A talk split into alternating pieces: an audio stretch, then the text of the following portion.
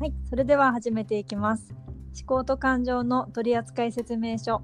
お送りいたしますのは NPO 法人他力本願研究所所長前川信介さんと私ヨガピラティスティーチャーのミファの2人でお送りしていきます。よろしくお願いいたします。はい、お願いします。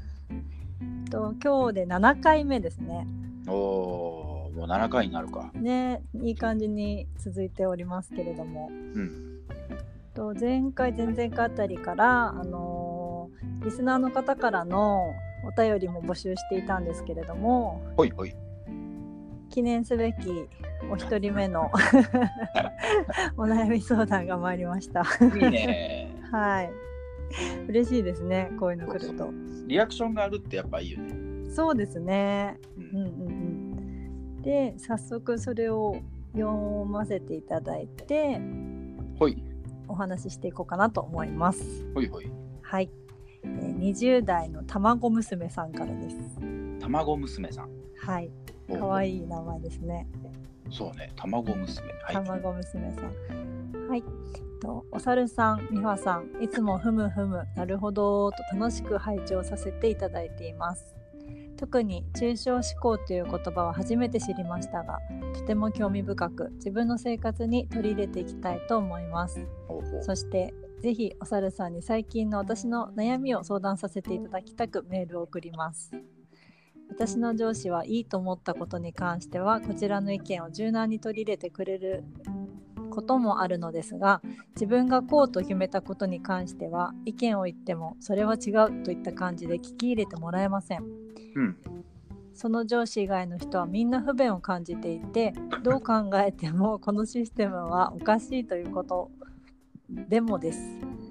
そういう時はそもそも聞く耳を持ってもらえないのでいくら話しても平行線でとにかく疲弊してしまいだんだんと意見を言うのが億劫になってきました、うん。上司は口がうまく頭の回転も速いので口下手な私は反論できなくなります結果的に私の意見が通らなかったとしてもお互い納得のいく話し合いがしたいのですうん。一方的で聞く耳を持たない相手に意見を言いたい時に有効な説得方法や話し合い方などありますでしょうか？ということです。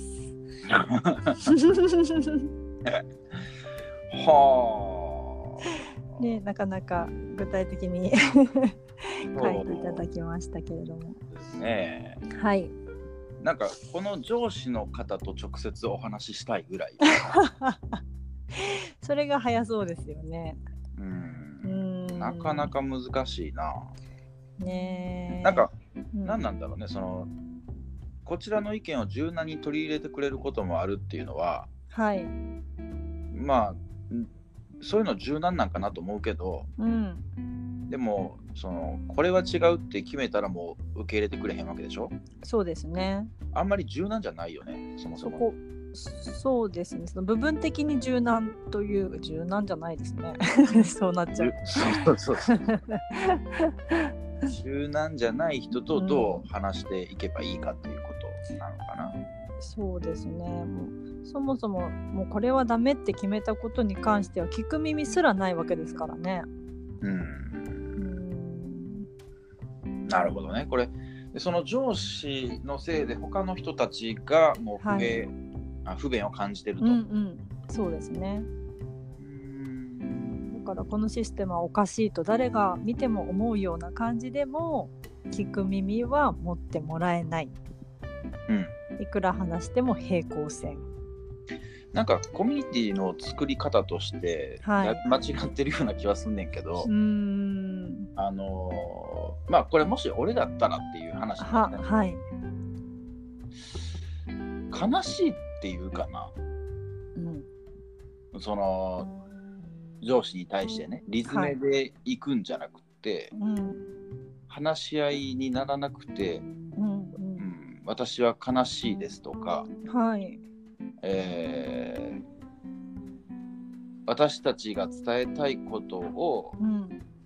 受け止めてくれなくてうん。うん。寂しく思っていますとかはい。そういうことを言う気がする。ああ、感情の方に訴えます、だってリズメでさあうんの話をして、はいあの彼のロジックに合わないものは否定されるわあけであればあはい。こちらの感情で攻めていくぐらいしかないのかな。あそっちでもそっちのことを使ったりします？そのロジックだけじゃなくて感情に訴えかけるような。あでもそれもロジックに含まれると思ってて。えー、そうなんだ。うんうん。なんかあの論理的な人って、はい。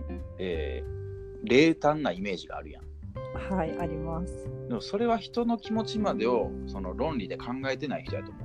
うん昔の俺そうやったんやけど。うんはい人の気持ちを考えるようになったからはい。その人の気持ちまでもその論理的に考えるようにしてる。うーん。だからこういうケースは、はい。その気持ち上に訴えかけるような話の方がうんうん。相手の心は動きやすいんじゃないかと思ってて。うーん。じゃあちょっとこう可愛く言ってみる？そう ね。涙目で。ちょっと上目遣いっぽいうんう感じで、んうんうんうん。大事かも。うん。そうするとこの上司もほだされるかもしれない、そうですね。もうなんかあの私たちの意見を聞いてくれるだけでいいんですぐらいの,、うんうんうんあの意見を通したいというよりかうんは、はいはい。分かり合った上でうん。そのまあ最終的に上司が決めたのであればうんうん。その路線で頑張りたいと、ああそれいい。うん、そういうことを言うかな。うーん。なるほど。うん、ロジックでダメならそっちで攻めてみろっていうことですねそうそうそうそう。まあそれもロジックなんだよね。ん。なんかねあの、はい。静岡県の牧之原市ってあるでしょ、うん。その、はい。牧之原市の前の市長さんと話したことがあって。はい。すごくね面白いことを言うたはったんよね。うん。でそれは何かって言ったらうん。そのまあ市長やったらさうんうん。その市民の要望とかそういうの聞くわけやん。うんはい。である程度のことはやっぱ多数決で決まるのよね。うんうん。まあそもそも首長があ市長が多数決で決まるわけやん、はい。選挙選挙によって。うんうんで住民代表の議員も多数決で決まるわけやからさ。はい。多数決の論理っていうのはあんねんけどうん。そうなると少数派？うんうん。まあ A 案と B 案があって A 案が7割の人が賛成しています。うん B 案は3割だけですと。うんうん。でこれ多数決で言ったら当然ながら A 案でいくよね。はい。だ残りの3割の B 案の人たちはうん。不満よね。うんそうですね。うん、で市民の3割が不満を持つっていう状態ってあんまり健やかじゃないやん。うんそうですね。そう。でそこでその彼はどうするかというとうん。話を聞くんやってうーん B 案の人たちの話を。はいでまあ B 案を考えるにあたってはさそのその3割の人たちはそれぞれ思いがあって B 案を推してるわけやん。うんそうですねうん、でその思いを聞くらしい。うーんでそうかそういう思いがあって B 案だったんですねと。うんそこまで対話したらうん問題は解決するらしいよ。確かに聞いてもらうだけでも全然違いますねそういうことなんですよ。だからそのうちね、その B 案の人たちは、いや、まあ、市長がそうやって分かってくれたらそれでええねやと。うん別に俺らは A 案でもええねんと。ただ、俺らの思いをしっかりと聞いてほしかったんやみたいなあ感じになるらしい。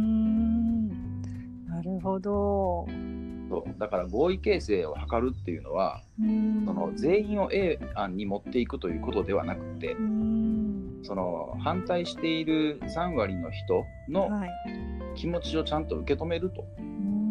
それが合意形成への、まあ、うん、王道というか本質というかっていうことなんじゃないかみたいな話をされてた。えー、すごくいい話ですねそれ。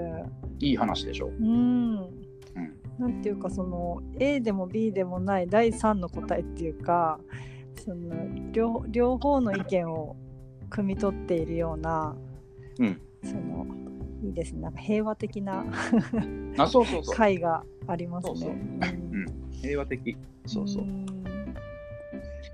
だからこのねあのお話しいただいた方の上司はい。卵娘さんの上司の方。はい。そうそう。そういうなんちゅうかな。人間臭さというか。うんうん。そういうのを持ってもらったらね。そうですね。この組織はもっともっとアクティブになるだろうけどね。そうですね。うん、うん。なんか今のままやともったいないな。ね本当ですよね。うん、こうみんなが意見を言う職場っていうのも、うん。やっぱりその意見言わなくなってくるじゃないですか。あまりにも意見が通らなかったりすると。そうやね。ねもう諦めの境地になってまあここでお金もらえればいいかとかうんうんその場をやり過ごすみたいな感じになっちゃうと本当に組織としてはダメですよね。成長しない。そうそう。うん学校とかがそうやん。ああれダメこれダメっつってこうしなさいああしなさいって言われてさうんうん自分たちの意見は通らへんやん。そうですねルールだからみたいな。そう。でなんか生徒会役員選挙とかさうんうんいかにも民主主義っぽいように見せてるけどさはい。でもその生徒会の上に先生がいてうんうんうん 先生が押し付けるから、そうですよね。うん全体で見たら独裁主義になっててうん結局は。そうそう民主主義の楽しさみたいなものをやっぱ味わいにくいよね。うんうんそうですね。うんで独裁の色が出てくるとどうしても人はこう閉じていくというかうん 言いたいことが言いにくくなるから、うんうん。うんなんか心が不健康になっていくよね。ああ確かに。うんその組織になってくるとたくさんの人が関わってくるので上の人っていうのはやっぱりそれをまとめなきゃいけないっていうこともあるじゃないですか。そうね。みんなの意見も聞けない全部聞いちゃったらもう大変なことになっちゃうのでうんうんまとめつつも 大丈夫ですか？うん。はい、大丈夫です。なんか詰まっちゃった。でまとめつつもそのうん一人ずつの意見をうまく汲み取ってあげるとか、うん何かそこにこう対話があるとか、うんうんうん。そういうものがあるとちょっと救われますよね下の人たちは。そうそう。だからね、その受け入れる必要はないと思うのよ。うんすべての人の話とか意向とかを受け入れてしまうと、うん組織はまあ空中分解するからさ。うんだけど、受け止めることは大事だと思う。はい受け入れるんじゃなくて、止める、うんうん受け止める。止める、ううんんその考えとか気持ちを受け止めてあげる。うんうんうんうんけど、受け入れはしない。しない。うんうんそれも組織が大きくなればなるほどなんていうか難しくなりますよね。なると思う。うんいろんな人が入ってきてしまうからね。そうですよね。うん、だからうーんそういう時にやっぱり組織とかコミュニティのコンセプトが大事だと思う。うんそのコンセプトが形骸化してるとはい。雑多な人が入ってきちゃうからうんうんコンセプトがしっかりしてたらそのコンセプトに共感した人が入ってくるわけやん。うん。そうですね。でコンセプトって抽象的でしょ？うんうんうん。その抽。象概念に合致した人であればはい。そこから降りてくる個別具体には納得できるはずやねんなるほど。例えば、うんまあ、うちのさ会社がやってるのははい。人材育成でうん。で人材育成やってますって言ったらはい。私も人材育成やりたいっていううんのが言うやん、うん。はい。だから人材育成やってますっていうのはコンセプトでも何でもないのよねうんうんうんそうじゃなくてその他力本願研究所っていうところは自己肯定感とうん。論理的思考力を高めることでうん。その社会で活躍できる人材育成ができるんじゃないかという仮説を、まあ、検証しながらやってますと。うんでそうなるとその自己肯定感を育むとかさはい。論理的思考力を高めるとかさうんうん。ちょっと具体的になってくるでしょ、そうですね。うん、で特に自己肯定感を育むっていうのはうん。何ていうのかな。その人との接し方とかあり方っていうのがだいぶ限定的になってくるのよね。うんうん押し付けるわけでもなく、ううんんうまく引き出そうとするような関わりやから。うん。となるとそれに賛同してやってくる人っていうのははい。まあ大体気が合うというか、うんうん。やり方は違えどうん。揉めることはない。うん人材育成やってますとか教育やってますとかうん。そういうふわっとしすぎてるうんうん。ことを打ち出すといろんな人がふわっと来てしまうけど、うんうんもうちょっと具体性を持たせて、うんこうはいいう人材育成やってますとかうんうんこういう教育をやってますとかっていうのを見せると比較的まあコンセプト通りの人が来やすい、うん大事な部分ですねそれ。うん、めちゃくちゃ大事だと思うよ。だからその業務内容だけでなくって、うんその社長なりトップなりの思いだったりとかそうそうそのう。ね、この会社を通して社会にどういうことしたいとか、うんまあ、こういう価値を提供したいみたいなうんところが一緒の人たちが集まれば、うん大きなブレはないそうそうそうそうそう。組織が大きくなったとしても。まあ多少ブレるとは思うよそれは。うん組織が大きくなればなるほどね。うん、だけどそのブレは最小限にとどめられるような気がする。そうですねそこ大事だな。この間さなんか、うんまあ、うち太陽光発電やってるから、はい、ね、それって名前とか公表されてんのね。うんうんで言ったらそれは太陽光発電の、まあ、関連する業者からしたらまあ名簿になるわけなんやけどはい。その名簿を見てあの太陽光発電のメンテナンスの業者さんが連絡してきたのよ。うんうん。メンテナンスしませんかって。は でうーんあんまりそこの必要性を俺は感じてなかったんだけど、あうん。えーリーフトゥーホームっていうリーフから家に電気を送るっていうね、うん。まあ、そういうサービスもそこは取り扱ってるっていうかそれは興味があって。はい。じゃあ一回話しましょうと。うん。そしたら、えーまあ、大阪の業者さんなんやけど、はい。まあ、丹波まで来はって。はい。で社長と担当者と2人来たうんうんで社長と話してたらうんはい。なんかすごい面白く感じて、うん。意気投合して。へえでそれはやっぱりその人が持ってるコンセプトというかはい。人生観みたいなところ？うんうん。そこに共鳴したからなのね、うんで結果的に俺は太陽光発電のメンテナンスはあのいらんかなと思ってて。うんはい。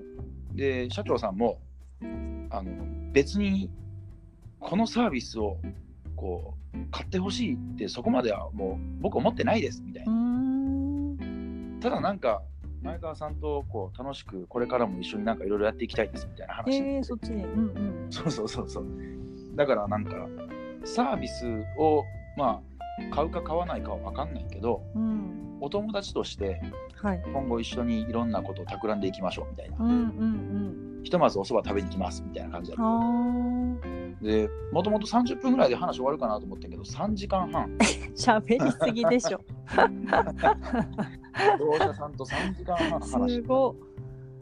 でそれやっぱコンセプトが合うのよその人と。あだから多分何やっても合うねうーん。いやそういう人たちを周りに散りばめたいですね。そうなんですよ。いやまさに今日ねはいあのまあうち木金土はおそばの日ってやってて、うんうん。はい。で月に1回村の日っていうのを作ろうかっていう話をしてて。はい。でそれは、えーまあ、このみんなの村のうん。周辺の草刈りであったりとか、うん掃除であったりとかっていうのをボランティアでやってもらうと。はい。でその後、まあバーベキューでこちらとしては、まあ、美味しい食事を振る舞うみたいなうね。んうん でそのコミュニティをまあ作ってて今日が初めての村の日なの。えー、でおそらく最後のバーベキューまで参加できる人って俺と、まあはい。同じ主催してる佐藤さんっていうそば打ちのおじいちゃん以外はい。に1人だけやねん。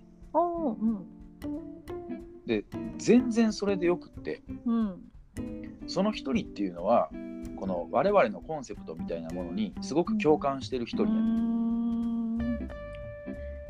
そこからじわじわ広がっていけばいいと思っててイベントをやるからこううん賑やかにせなあかんとか、盛り上げなあかんからたくさん人来てくださいっていうスタンスやと、うん、雑多な10人が来る可能性があるやんそうですね。でその雑多な10人は続かないのよそうですよね。でまとめるも大変みたいな。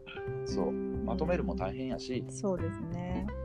それであればこのコンセプトをちゃんと理解してうん。その進んで関わりたいって言ってくれてる一人うん、を大切にしたい。確かに。でそれがじわじわ広がっていけばうん。最高かな。うん、そうですね。その参加者の質っていうか、うんそれもありますよね。人数が多ければいいわけじゃなくって、一人ずつがどれぐらい共鳴してくれてるかとか、そうそう。共感してくれて。うん質っていうとなんか能力みたいなさはい。そういうニュアンスにも聞こえるかもしれへんけど、うんうやん。っぱその能力云々じゃなくてはい。そのコンセプトに合致してるっていう感じうんうんうん。よね。そうですね。本当いい悪いじゃなくて合う合わないっていうかそうそうそうそう。ねうんいいねって言ってくれるその熱量というかうんうんうん うんそうなんですよ。うんそういうのをやっぱ大事にしたいかな。なるほどね。確かに。私もその主人と一緒に、うん。あの仕事をしてるんですけどはいはい。あの自分のとこの主人が鍼灸師なのでうんうんうん。鍼灸の治療プラス、ん。あと、えっと、スポーツ選手に対してのコンディショニングだったりとかではいはい。私がヨガやっててうんでそれ以外にもマッサージ屋さんを1店舗やっていてでそっちの方は人にやってもらうので、うんこう募集をかけるわけですよね。はいはいはいはうん、でその時にやっぱりただのマッサージ屋さんだよっていう風な募集をかけちゃうとい。もう、うんいろんな人が来ちゃいますよね。そうやな。うん、でもそこでなんかどういうことを大事にしているお店でそこに共感してくれる人来てくださいっていうようなうんコンセプトをちょっと入れるだけでもだいぶこう絞られてくる、と思う。ね、欲しい人材が集まるようなうん気がしました。あとはそれをどう見せるかよね。うんうんなかなか伝わりにくいからな。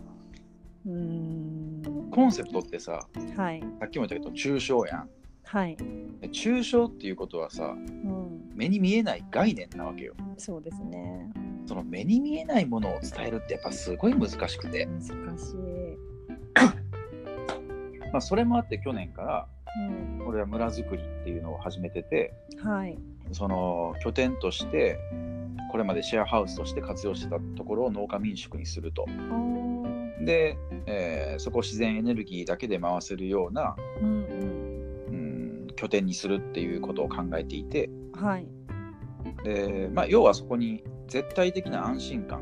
うんライフラインすら寸断されても安心だよっていう。うんうん。そういう、なんていうかな、こうよいざとなった時に寄りかかれるような場を、その実際のものとして体現したかったのね。ーあーそういう思いなんだ。はい。そう。でそうすると、実際のものがあるから、うん。ここに来てくれた人は理解しやすいわけ。うんうんうんそうですね。俺の生き方とか、うん。その人生観とか、そういったものに対してね。うんうん。でもそれがない時に、俺こういうこと考えてんねんっていくら喋っても、うんやっぱなかなか理解してもらえなかったから、そうですよね。だからまあ一歩進んだかなっていう気はする。うんうんうんうんうん。それが体験できる場所っていうことですもんね。そのそうそう。思いが。そうそう。うーん。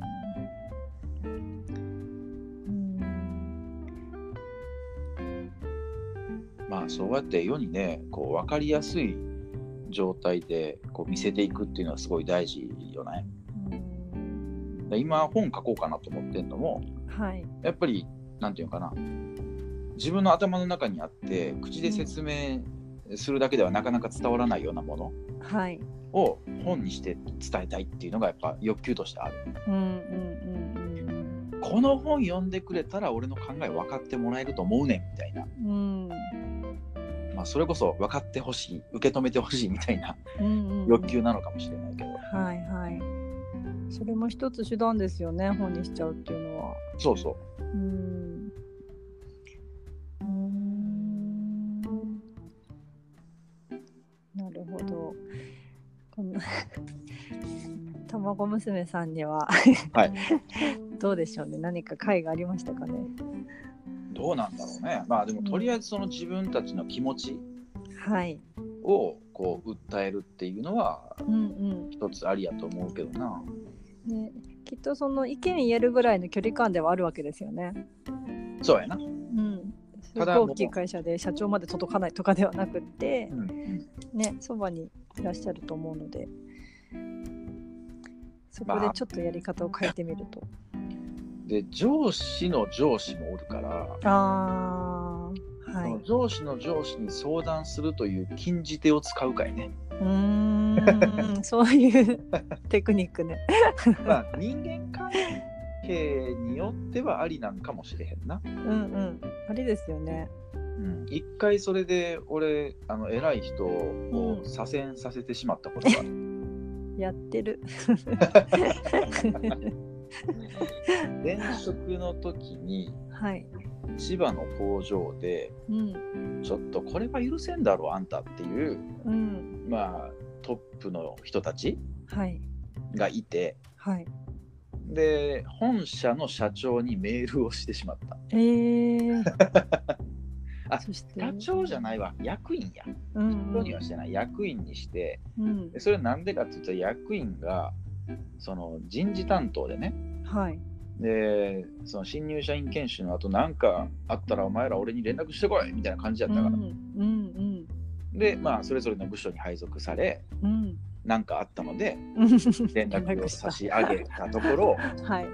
まあその工場のトップのうちの一人が、えー滋賀に左遷された。えー、千葉から。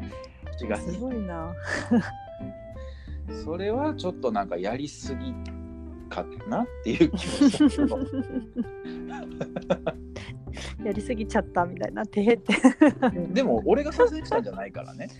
うん。なんかまあ決断したのはねそうですよ。ね、そうなんかあったら言ってこいってそのねうん。本社の偉い人が言うからはい、言って。うん、でその本社の偉い人たちが滋賀って決めたわけやから そこはおさるさんのせいではないけど。そう俺の責任は全くないけど、うん。俺の影響は多大にある。ありましたね。そうなんですこのね、ね責任と影響を分けて考えるってすごく大事やから。責任と影響。そう。うん。責任っていうのははい、そこに俺が自由であることがうん、条件やね。責任があるっていうことは、もう一度いいですか？責任っていうのは。えっと、その裏側にはい俺に自由がないとあかんねん。だから今回今回っていうかその例で言うと、はい。俺がそのトップの人たちを、えーじゃあ滋賀に運ぶあ滋賀にさせんだとか決める自由があるっていうことね、はい。その場合においてうん。責任っていうのは発生する、うんうんうんうんうん。でもその自由がないのに責任なんて発生しないから。そうだ。うん。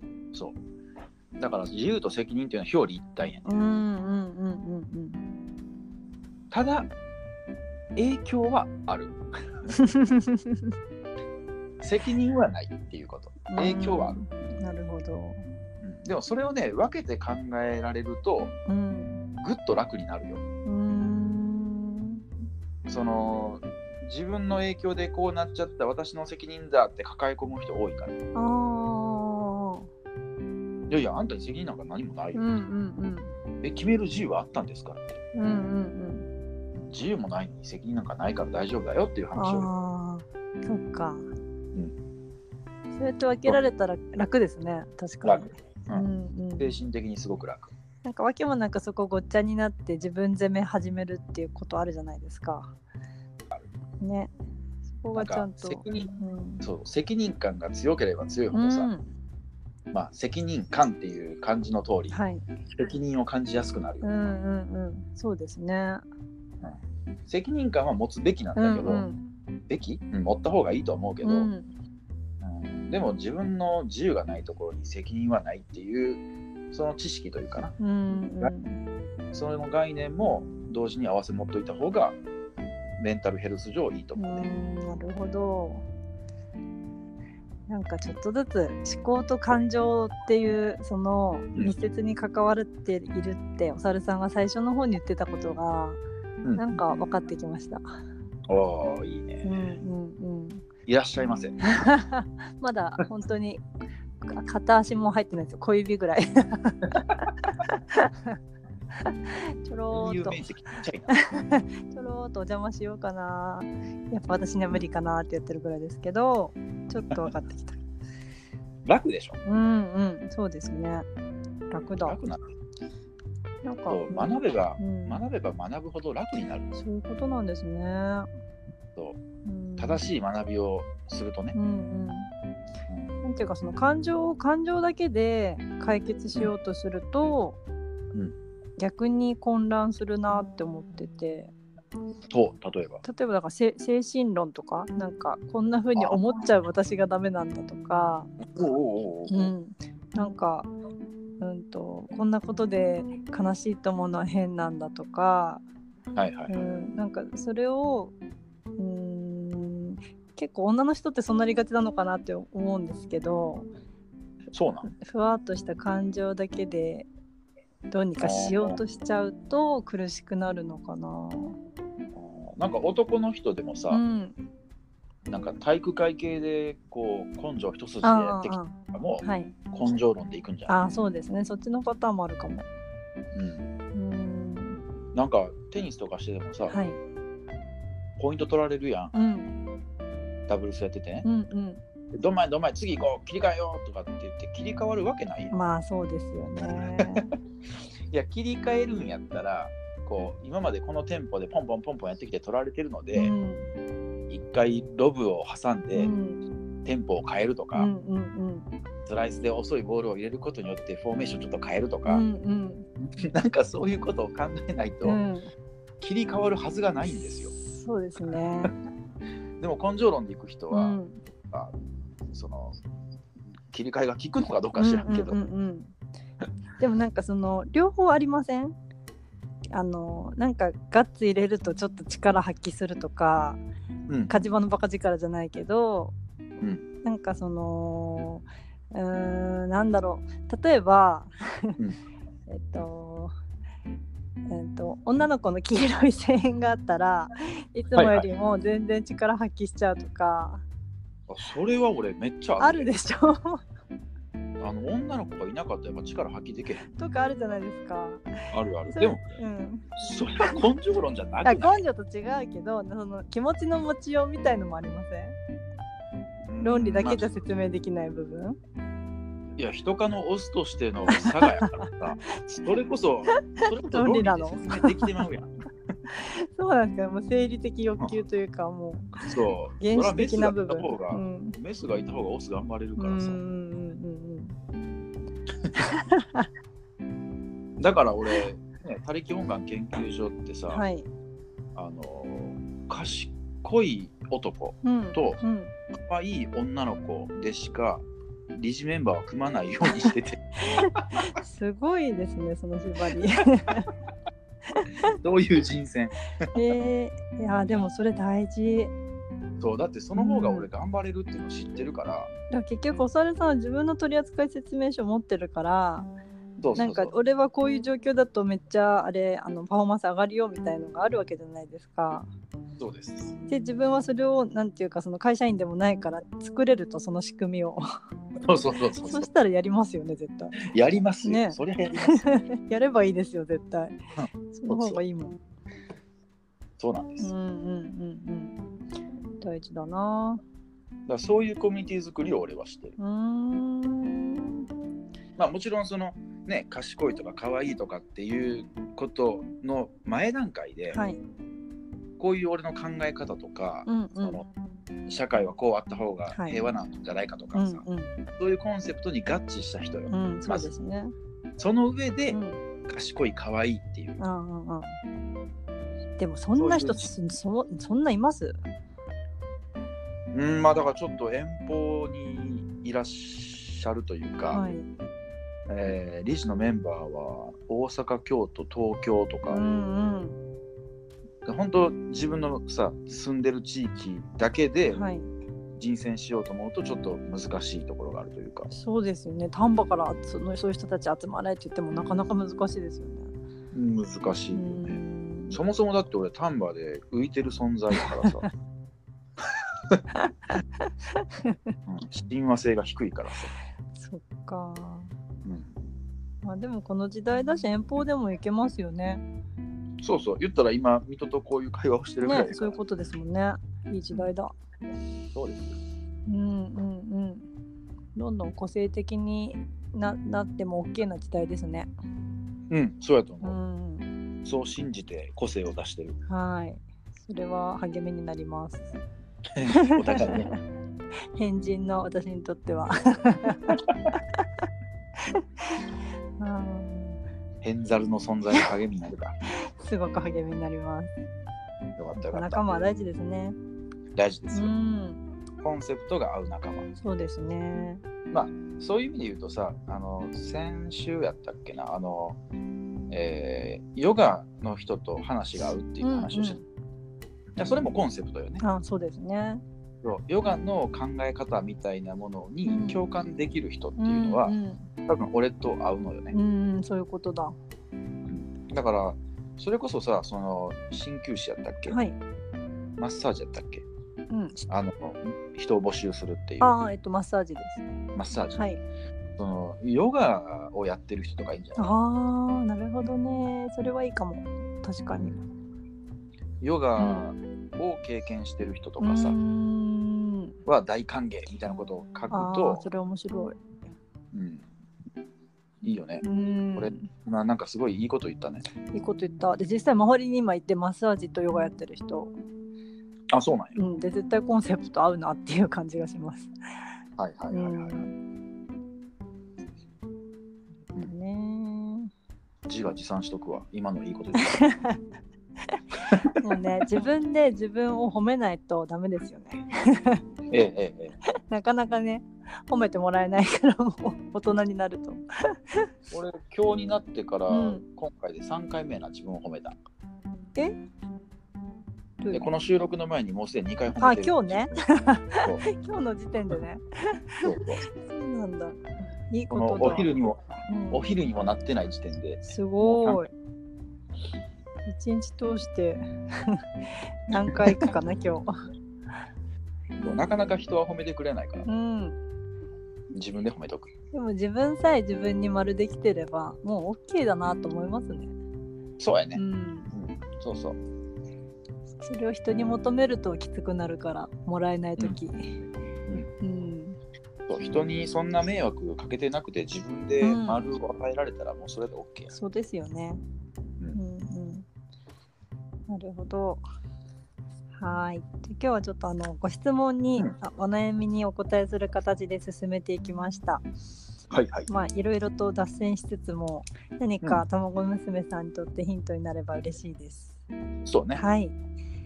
で他の皆さんからもまたお便り募集してますのでぜひお気軽にメールください。くださいはい。では今日はこのぐらいで終わりにしたいと思います。はい、はい、ありがとうございました。はい、どうもありがとう